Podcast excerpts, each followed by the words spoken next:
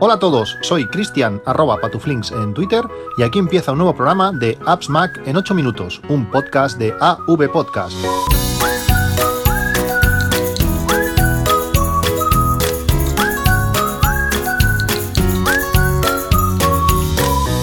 Hola a todos, hoy es 12 de diciembre de 2017 día frío donde, lo, donde los haya. No sé, es esta época del año que estoy siempre con las manos eh, congeladas. Pero bueno, intentando, intentando avanzar cosas en, en organización personal y en, algunos temas que, que, tengo pendientes y que dedico durante esta semana que tengo vacaciones, una vez cada mes y algo, pues a, a intentar concretar y avanzar en, en esa organización personal y otras cosas. ¿Qué quería comentaros hoy? Hoy quería hablar sobre, sobre seguridad. Eh, estos últimos días he visto algunas cosas que me han llamado muchísimo la atención y que no puedo dejar de comentar en, en el podcast. Una de las cosas eh, muy buenas que, que tiene el, iPhone 10 es el Face ID.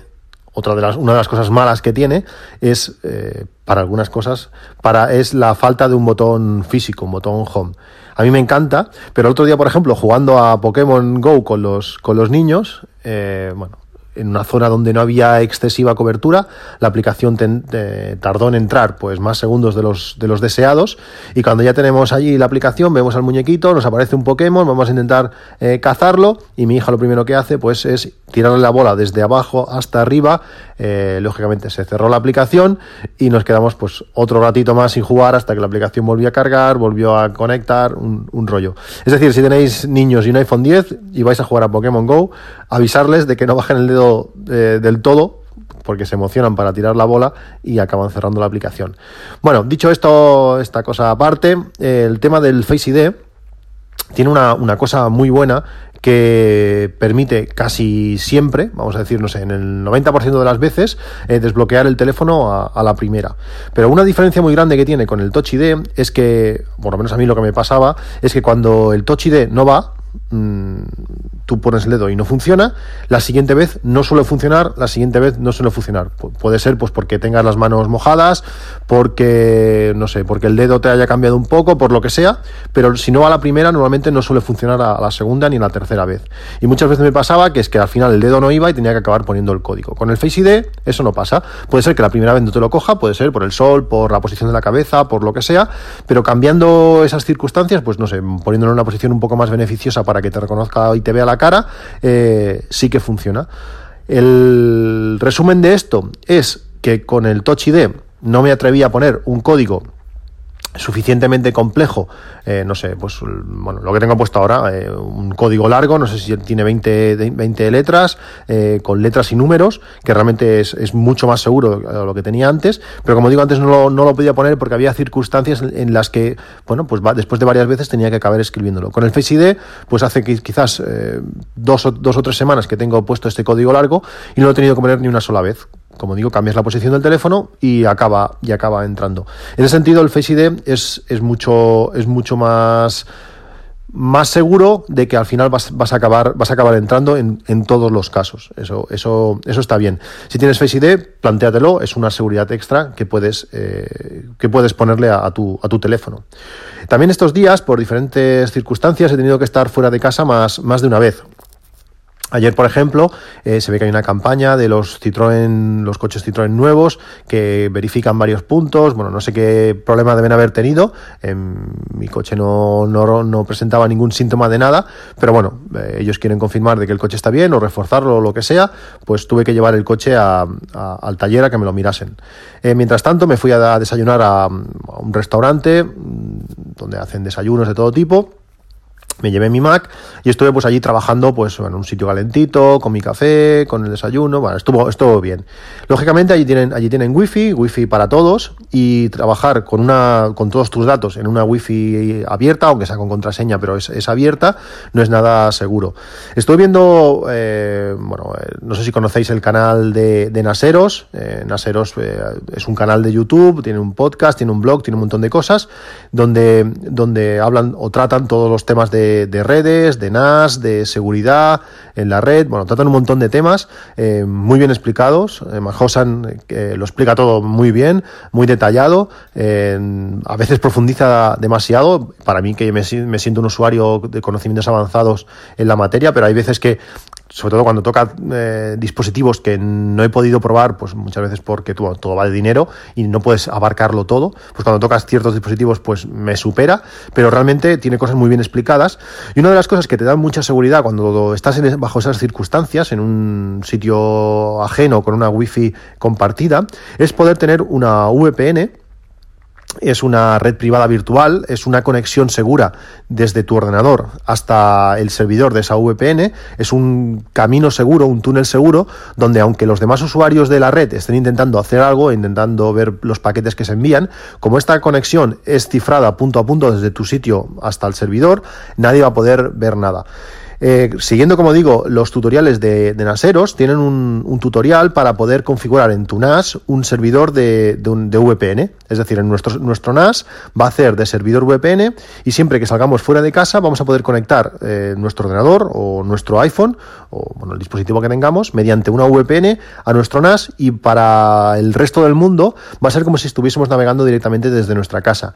Si estuviésemos, por ejemplo, en no sé, en el extranjero eh, y quisiéramos ver, eh, bueno, una película que solamente se ofrece para los que están en territorio español, pues podríamos utilizar una VPN para salir directamente desde nuestra casa, ver esa película y, el NAS sería, nuestra conexión de casa sería la que nos lo enviaría en nuestro dispositivo móvil. Aquí tendríamos los dos casos, seguridad y mm, localización de donde está el servidor eh, físicamente conectado. Si seguís el tutorial, os dejaré el enlace en las notas del programa. Veréis que son tres pasos: activarlo en el, en el NAS, ya sea Synology o QNAP, eh, configurarlo en el iPhone. Realmente hay que poner tu nombre de usuario, la dirección del, del servidor y poco más y, funciona. Es una manera muy fácil de tener seguridad en nuestras, en nuestras conexiones, sobre todo pues, cuando estamos manejando pues, cuentas de, redes sociales, cuando estamos pudiendo mirar al banco, cuando podemos estar haciendo muchas cosas, pues la VPN nos da mucha seguridad en, en ese sentido.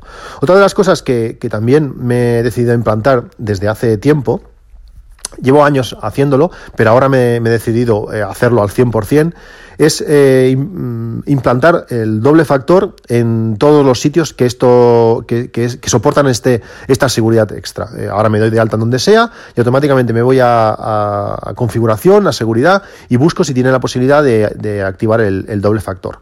Os he comentado muchas veces esto del doble factor, pero lo vuelvo a recordar una vez más. El doble factor se basa cuando tú te quieres conectar a cualquier servicio, se basa en lo que sabes. Es decir, tú tienes tu nombre de usuario y sabes la contraseña, tú la pones y, entras.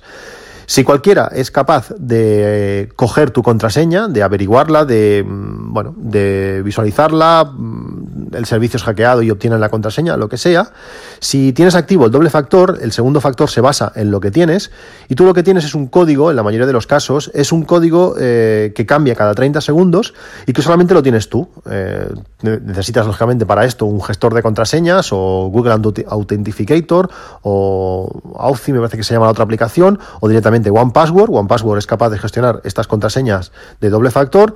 Lo que tú haces es escanear un, un código QR, que esto es el generador, esto lo que le va a decir a la aplicación, pues qué código corresponde dentro de, no sé, de cuatro años, y eres capaz de generarlo y tú te vas, cuando quieres entrar a cualquier servicio, te vas a One Password, te dice cuál es la contraseña temporal que dura 30 segundos, lo pegas en el servicio y, entras. Por tanto, si alguien no tiene algo que tú debes tener, como es, tu móvil eh, o es tu, eh, bueno, o tu ordenador donde tengas eh, esa contraseña temporal que se va generando, aunque sepan la contraseña, el password en sí, no van a poder acceder. Eso da una seguridad extra muy, muy interesante. La semana pasada estuve en una reunión, eh, tengo unos amigos que están muy metidos en el tema del Bitcoin, pero no solamente en el Bitcoin en sí, sino en empresas eh, paralelas que, bueno, de inversión de nuevas monedas, de, de, criptomonedas, bueno, un, follón. Yo entré allí y, aluciné la, cantidad de cosas que se pueden, que se pueden mover, la cantidad de, empresas que han salido paralelas al Bitcoin y sucedáneos. Bueno, impresionante. Lo que, lo que me sorprendió de verdad es que estaban gestionando, pues entre, no sé, quizás 30 o 40 webs, eh, webs que en teoría son muy seguras, eh, en el sentido de que te piden doble factor, te piden palabras de recuperación de, carteras virtuales. Bueno, es decir, la cantidad de datos que te piden y que debes saber para poder trabajar con ellas es brutal y que están trabajando con una libreta. Eh, al final, todas las contraseñas escritas en una libreta, con letras, números, signos de todo por allí, eh, correo, bueno, un follón. Yo lo, yo lo vi, aluciné, digo, ¿cómo puede ser? Si perdéis esa libreta, eh, estáis jugando dinero. Si perdéis la libreta, esas carteras las vais a perder. Van a ser inaccesibles. No serían los primeros que perdéis bitcoins por, por no tener las contraseñas de, de, de esas carteras. No sé, algo, algo increíble. Por tanto, para mí es súper importante eh, tener un gestor de contraseña, como ya os expliqué, eh, One Password, para eso eh, para mí es genial, y tener todas tus contraseñas con el doble factor bien preparadito. Hay servicios, por ejemplo, estaba utilizando Amazon Cloud Drive, que lo está utilizando pues a, pelo, con mi contraseña, así más o menos segura, pero sin verificación en dos pasos. Desde hace dos semanas lo puse, en algunos momentos pues mm, da por saco, eso es así, o sea, la seguridad al final es un equilibrio como una balanza, como siempre digo, entre seguridad y comodidad. Hay aplicaciones, por ejemplo, que hacen gestión de, de envíos de los pedidos de, Amazon y esas eh, aplicaciones pues te van pidiendo el doble factor todo el rato. Cuando intentas entrar te dice venga vuelve a colocar la, contraseña temporal y tienes que ir a One Password y pegarlo sí pero es una seguridad extra ya que eh, Amazon pues eh, su Amazon Cloud Drive donde estoy haciendo de momento hasta febrero todas mis copias de seguridad utiliza esa misma contraseña. Por tanto si alguien captura la contraseña pues no es lo mismo que vea tus pedidos aunque pueda entrar a todos tus datos y, borrarlos por decirlo así tanto es un paso más. También he introducido eh, la contraseña de, en doble factor para, para PayPal. PayPal tampoco lo tiene gestionado muy bien, no te permite la opción esa de este dispositivo es un dispositivo conocido, no me lo pidas más, no, te pide el doble factor todo el rato, pero claro, cada vez que haces un pago, pues también te va a pedir ese doble factor y también está bien esa seguridad extra. Uno de los primeros sitios que, lo activé fue en Gmail. Gmail, eh, tenerlo en tu correo, en tu, en tu gestor o tu lector de correo electrónico es súper importante, ya que muchas contraseñas van allí, ya que a tu correo es un sitio de, para poder recuperar contraseñas. Eh, es un sitio más importante de lo que creemos, aunque pensemos, no, yo no, realmente no tengo nada importante.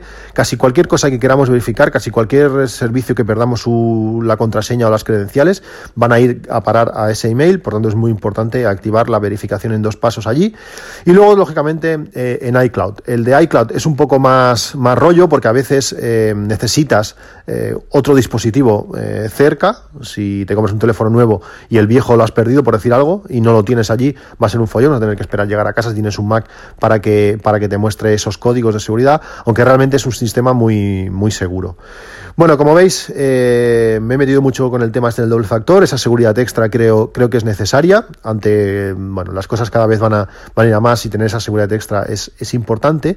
Y si tenemos, por ejemplo, como estoy diciendo todo el rato, eh, One Password y un Apple Watch, es muy interesante porque eh, One Password nos permite eh, identificar a ciertos a ciertas contraseñas o a ciertos logins, a ciertos servicios como favoritos. Y esos servicios que marcamos como favoritos los podemos eh, mandar al, Apple Watch. Es decir, que en el Apple Watch, dándole un toquecito a la aplicación de One Password, podremos ver esas aplicaciones favoritas que tenemos, pues bueno, estas cuatro o cinco más seguras que he dicho, Amazon, Gmail, PayPal y alguna más, y tener esa contraseña temporal directamente en el reloj. No deberemos, eh, no, nos hará falta sacar el teléfono o si estamos en cualquier sitio lo tendremos disponible simplemente moviendo la muñeca y es algo muy, una manera muy, muy fácil de, acceder.